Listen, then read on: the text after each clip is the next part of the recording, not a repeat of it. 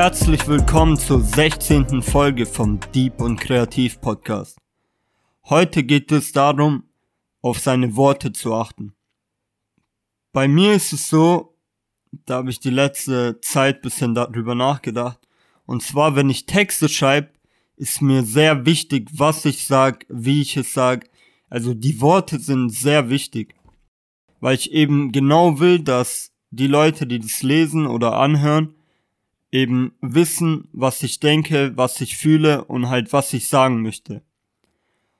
Und wenn ich manchmal mit irgendwelchen Personen draußen anrede, dann merke ich, dass es ja manchmal so ist, dass ich gar nicht so stark auf meine Worte achte und dann vielleicht äh, Sachen sag, die ich eigentlich nicht sagen wollte oder Dinge erst mit der Zeit genau so beschreiben kann, anstatt dass ich mir die Zeit nehme, erstmal genau nachdenke, was ich sag, es einmal sag, ja, damit die andere Person das komplett versteht.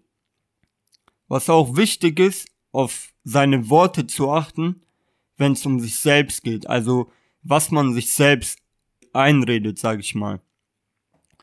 Zum Beispiel bei mir ist so, wenn ich ja schlecht gelaunt bin, dann sind mein, dann ist die Wortwahl auch eher ja etwas negativer, wie ich dann über mich selbst spreche.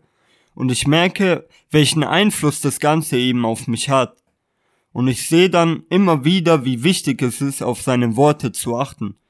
Weil egal, was man sagt und wem man was sagt, es hat einen gewissen Einfluss. Deshalb finde ich es wichtig, sich ja ab und zu, zum Beispiel bei wichtigen Gesprächen, auch mal die Zeit zu nehmen und danach zu reflektieren, okay, was habe ich gesagt? Warum habe ich vielleicht genau das gesagt? Hat mich, haben mich diese Worte weitergebracht? Wie hat der Gegenüber darauf reagiert?